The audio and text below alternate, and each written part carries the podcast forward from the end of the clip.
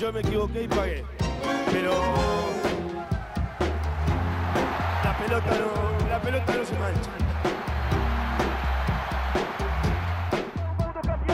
Recolheu, olha o Bi pra toca, tira o Nino lá, tira o Nino Por favor, de pé para receber a nossa rainha Marta.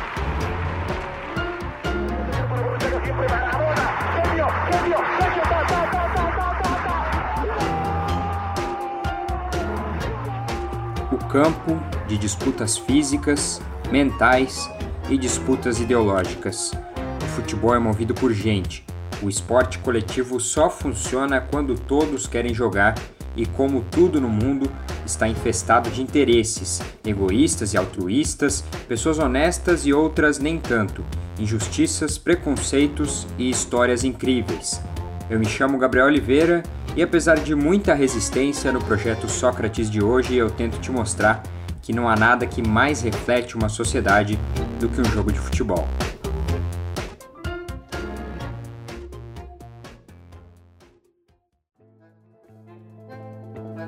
O esporte mais popular do mundo, praticado e assistido massivamente em todos os cantos do planeta, seja profissionalmente ou de maneira informal, move interesses de todos os tamanhos, desde ditaduras nacionalistas que tentam usar o esporte para se promover, como a ditadura brasileira na Copa de 70, até mesmo nos campos da várzea, onde o futebol feminino tenta sua sobrevivência, mesmo com diversas forças estruturais jogando contra o esporte. Para entender melhor essas dimensões do futebol, eu conversei com Henrico Spadiari, escritor e um dos editores do site Ludopédio, o maior portal acadêmico sobre futebol da América Latina, e com Diana Mendes, que é escritora, pesquisadora e doutora pelo programa de História Social da Universidade de São Paulo. É, a gente está sempre vendo um jogo, na verdade, de disputa pelo que quem pode, quem pode falar sobre futebol, quem pode viver o futebol qual é qual é o jeito certo ou não de pensar e viver essa prática, né? Seja como torcedor, como jogador. Então, é a gente olhar todos a história do futebol como um, grande campo de disputas de, atores que têm interesses muito diversos e que essas essas disputas interesses a, a depender do contexto novamente a depender do período histórico elas revelam fenômenos e fatos muito interessantes sobre a nossa sociedade. O futebol, para além de ser um esporte, ele é também uma, uma linguagem por meio da qual a gente interage e ele também é, muitas vezes assume a forma de, de um discurso, algo que está sendo dito por meio do futebol.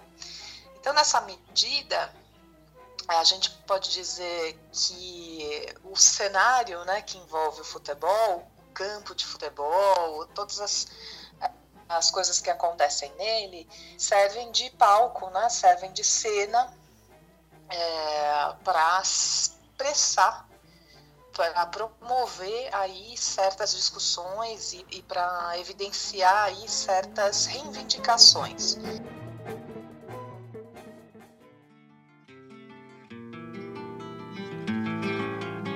Ao longo de décadas, o futebol acompanhou e refletiu de diversas maneiras o contexto histórico e social no qual estava inserido. No Brasil de 1894, o futebol recém-chegado da Europa era um esporte de elite, praticado por filhos de famílias ricas e brancas da nobreza paulistana e carioca e começava a desbancar o remo, que até então era o esporte da elite o Brasil vivia seus primeiros cinco anos como república e fazia apenas seis anos da Lei Áurea, que, em teoria, abolia a escravatura no país. E foi nessa realidade que os primeiros jogos e campeonatos de futebol foram disputados pelos clubes que naquela época eram locais de festas, lazer e, é claro, futebol. Nas arquibancadas, as torcidas, ou melhor, as plateias eram compostas por homens de terno, gravata e chapéu e mulheres que seguiam à risca a moda parisiense. Dentro do campo, apenas os filhos de doutores, empresários e herdeiros de famílias tradicionais. E foi assim por pelo menos três décadas.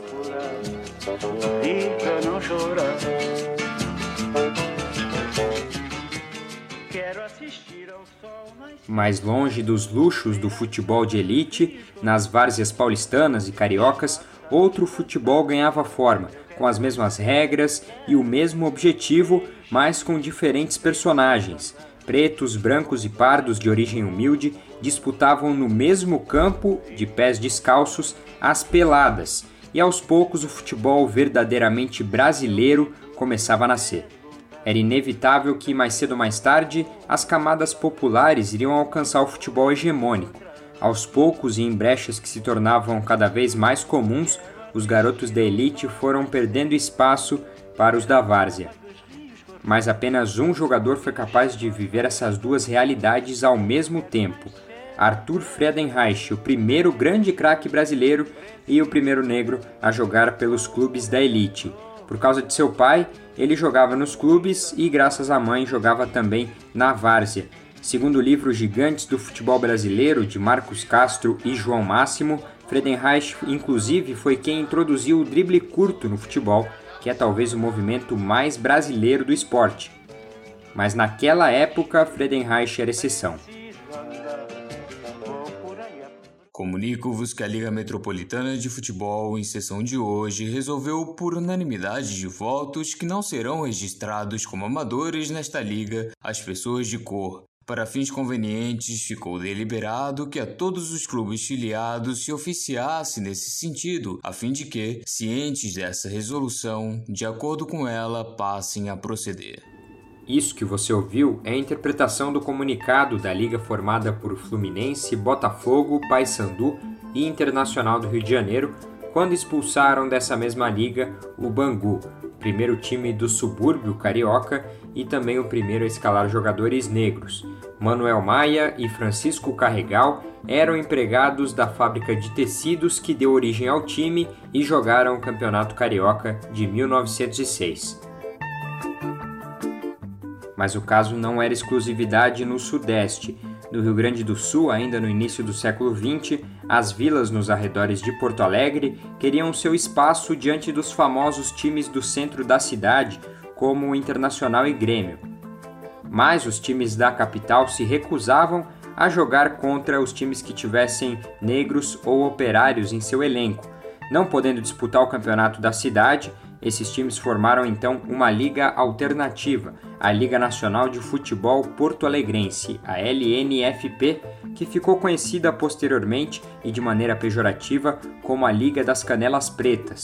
A liga organizou campeonatos entre as décadas de 20 e 30 e aos poucos, e inevitavelmente, os jogadores que se destacavam acabavam sendo contratados pelos grandes de Porto Alegre. Grande parte do elenco histórico do Internacional da década de 40, que dominou o futebol gaúcho, era formado justamente por jogadores que passaram pela LNFP. Nós precisamos sair da fase da negação. Né?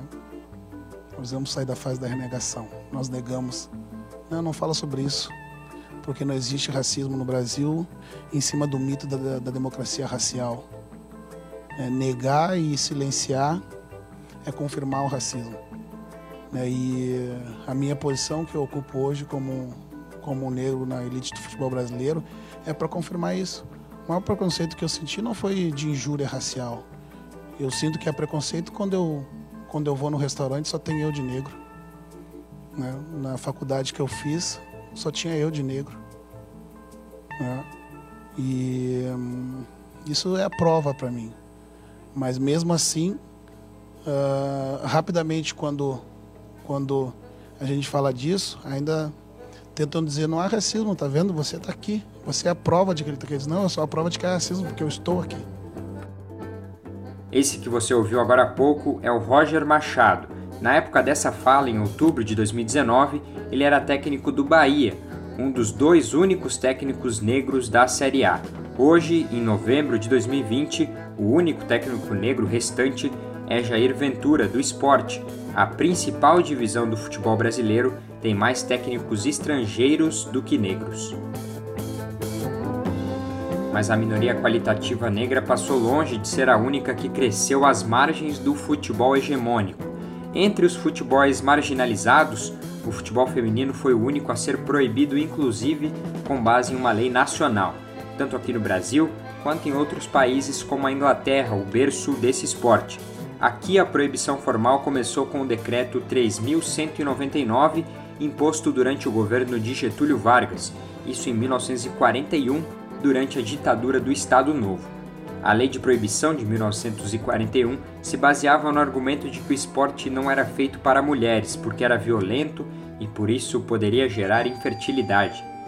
Antes da proibição, algumas partidas exclusivamente femininas já haviam sido disputadas, mas não foram levadas a sério.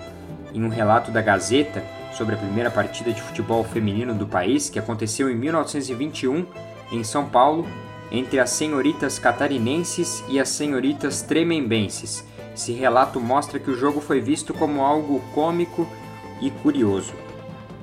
Mas a proibição não inibiu totalmente a prática do esporte. Mulheres se reuniam para jogar escondidas e, quando eram descobertas, era caso de polícia e por vezes parava até nas páginas dos jornais. Em 1965, durante a ditadura militar, outra lei ainda viria para reforçar essa proibição, inclui além do futebol de campo, o de salão e também o futebol de areia. O fim da proibição só aconteceu em 1979, ainda na ditadura, mas quando se iniciava um processo lento de abertura e de redemocratização. Mas isso também significava o início de mais uma série de desafios, e entre eles o da profissionalização tardia em relação aos outros países e o enfrentamento do machismo da sociedade que também é refletido no esporte. Como o futebol para nós é um, é um, esporte muito caro, muito importante, é, ele acaba figurando aí como uma das formas pelas quais uh, movimento de uh, mulheres, mulheres que desejam maior equidade, tanto no esporte, né, no futebol, quanto na vida como um todo, elas mobilizam esse esportivo, esse universo do futebol, esse campo do futebol, para dizer isso. E às vezes elas dizem por meio do jogo, ao jogarem. É, é, isso é, é, que é encantador né, no universo do futebol. O futebol feminino atual vive dias melhores. A Copa do Mundo de Futebol Feminino de 2019 foi um evento de sucesso, bateu recorde de audiência na modalidade e mostrou para meninas do mundo todo que era possível sim viver e conquistar o mundo jogando bola. Porém, o evento também ajudou a identificar problemas estruturais que colocam a modalidade em xeque e são muitos. Um deles diz respeito à desigualdade salarial entre as seleções masculina e feminina. A maior jogadora de todos os tempos, a Marta, sempre recebeu menos da Confederação Brasileira de Futebol do que qualquer outro jogador que já passou pela seleção masculina. É, e as atletas, que muita gente ainda desconhece quem são, mas que se dedicam muito pelo simples propósito: igualdade de gênero. Igualdade para todas e todos. Que tenhamos total liberdade para escolher o que a gente quer fazer, seja no esporte ou em qualquer outra atividade. Desculpa aí a emoção, mas. Poxa, como é complicado, né? Muito complicado. Em setembro deste ano, a CBF anunciou que irá passar a pagar a mesma diária e a mesma premiação para as duas seleções, como forma de tentar corrigir essa desigualdade histórica. É válido lembrar que esses avanços lentos e graduais ainda estão muito longe do ideal e refletem as pressões tanto das jogadoras, atletas e outras mulheres que vivenciam essa realidade. O campo é um dos espaços mais importantes da afirmação de protagonismos, de ascensão de minorias, um verdadeiro espelho que reflete e impulsiona as mudanças e também as permanências culturais. A história dos futebols, marginalizados ou não, também remonta à história do Brasil.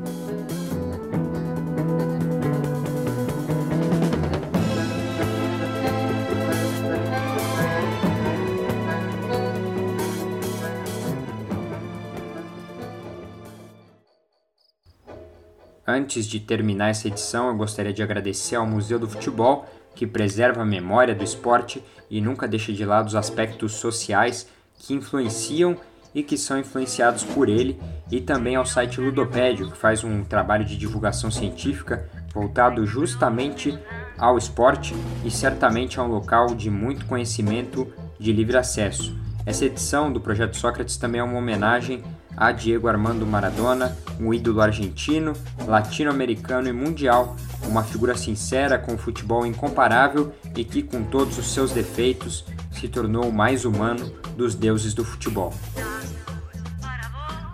Essa edição do Projeto Sócrates foi produzida por mim, Gabriel Oliveira, aluno da disciplina de Laboratório de Áudio e Radiojornalismo. Os entrevistados foram Henrico Spadiari e Diana Mendes. Rádio.UFSC. É rádio, é jornalismo e ponto.